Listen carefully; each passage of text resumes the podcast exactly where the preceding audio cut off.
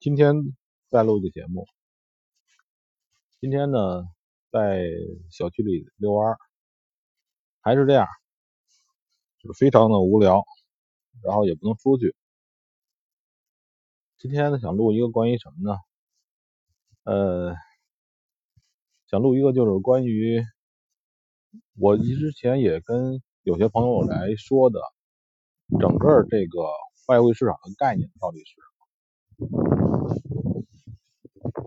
我记得，呃，最开始做老百姓电子盘外汇的，大概的是在一九零年的时候。那个时候呢，手机开始有那个 Web 上网，手机开始能够 Web 上网。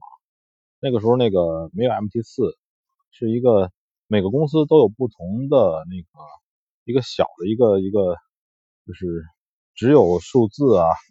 那样的一个小程序似的，那时候不，那时候不是小程序这个概念，就是你在那个 Web 平台上，呃，Web 平台上，然后你把这个这东西登进去之后，就是基本上没有图像啊，就是一些一些文字，然后你也可以买，可以卖。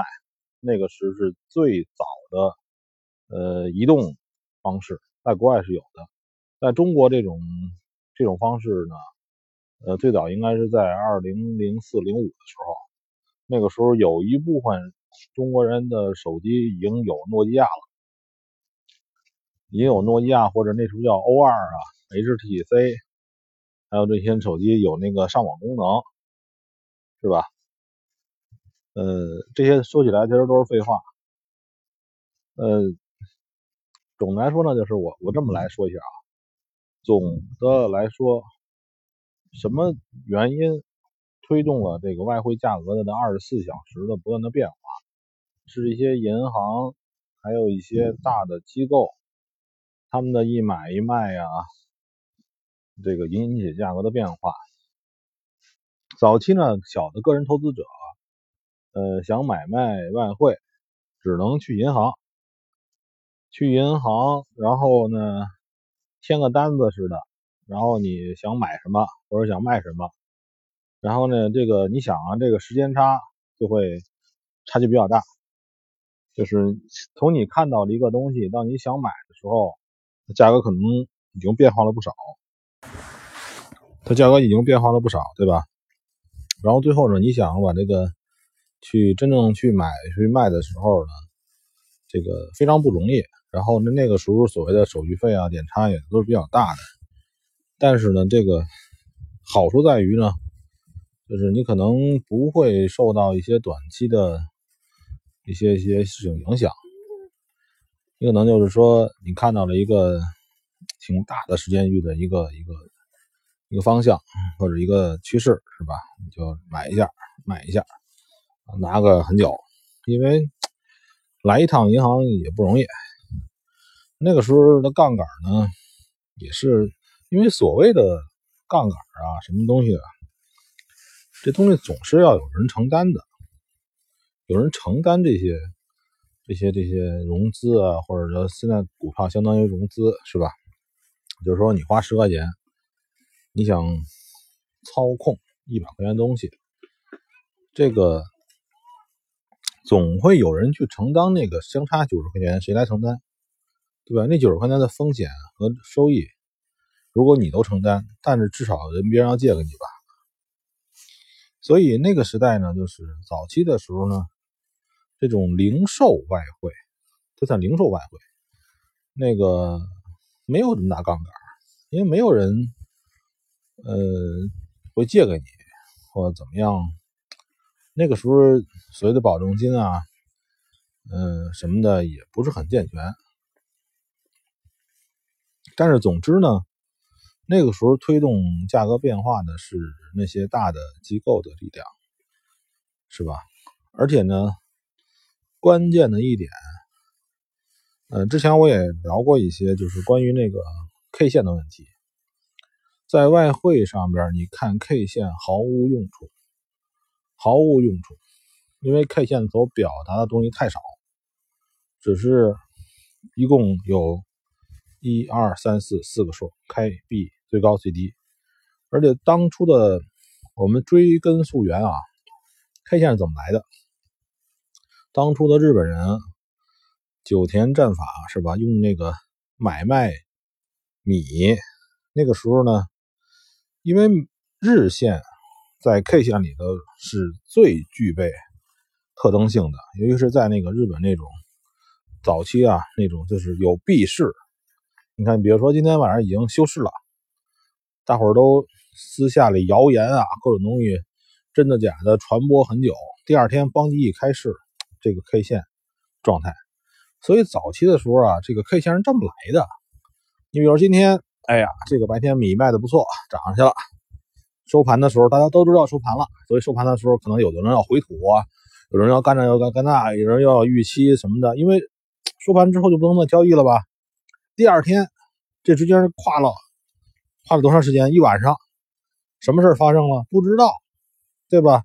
然后第二天，因为有人要躲这风险，或者有有人要要这个利用这个时间跨度风险，等到第二天一开，对吧？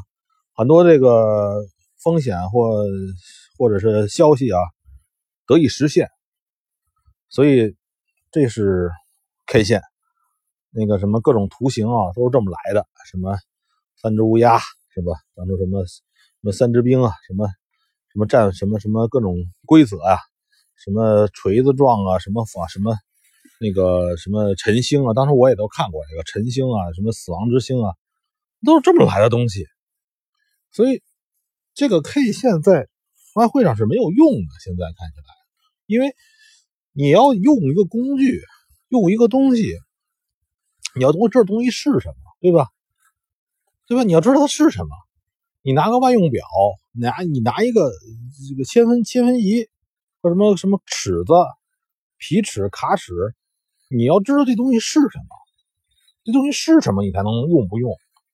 有人说什么裸 K 呀什么的，哎呀，凡是跟 K 线有关的东西，你要琢磨琢磨。我不能说啊，就完全完全说我是神仙，我说这东西不能用，你就不用。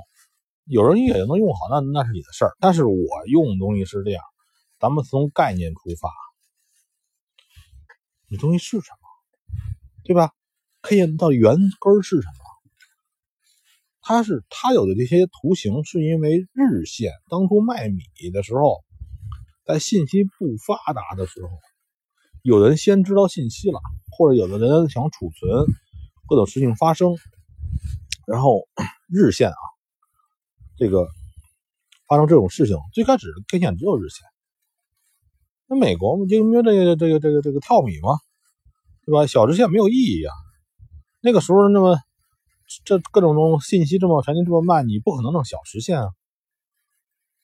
所以所以就是说 K 线这个东西呢，我觉得呢，在在这个这个这个外汇上是很害人的，毫无意义的，搞笑。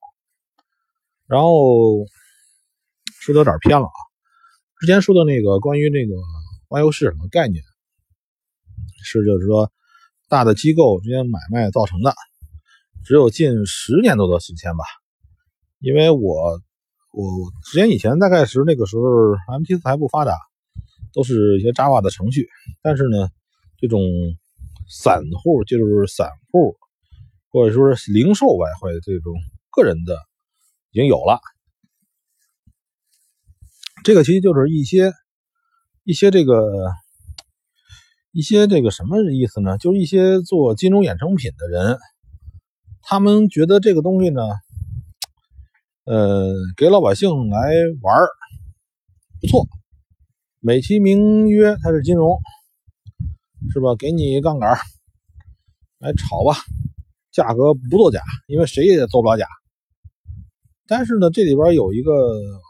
问题我不能说太多，太多了的话，时间太长，听起来也不太好。就是说，那个这个外汇市场没有量的概念，没有交易量的概念，所以呢，就是它也没有价值的概念。我不像说我这个，那中国国内的期货啊，玩这期货的时候，我们炒这个，现在最最近我在玩鸡蛋啊，鸡蛋可能不错，就是你看这个东西都有本身的价值，鸡蛋多少钱？这个大豆多少钱是吧？铜多少钱？但是外汇呢，它是个比值，这个比值呢，你看着欧元比美元是涨，你给它反过来，美元比欧元就是跌，所以它没有什么一个到头啊不到头啊，本身到头不到头这事就不对，但是尤其在外汇上更不对。这两个数字比值，这个比值呢，你正着看，你正着比就是涨，你反着比就是跌。呃，它也没有一个价值的说法。你比如说这个，有人算啊，那个什么鸡蛋的成本啊，什么养鸡啊、人工啊、饲料啊，有人愿意这么算，是吧？啊，那是玩那个那些会分析基本面的人，我也不会，我觉得也没用。但是呢，那些东西在期货里肯定是有用处的，但是它至少可以算这个外汇比值的，你怎么算？你把整个大英帝国、大米帝国，你把它算算，你有这本事，你还干这个？你玩这玩意儿？嗯，没说完，快十分钟了，呃，先断一下，到时候再把刚才那个、那个、那个本身外汇市场的概念，我再给大家好好的讲一讲啊。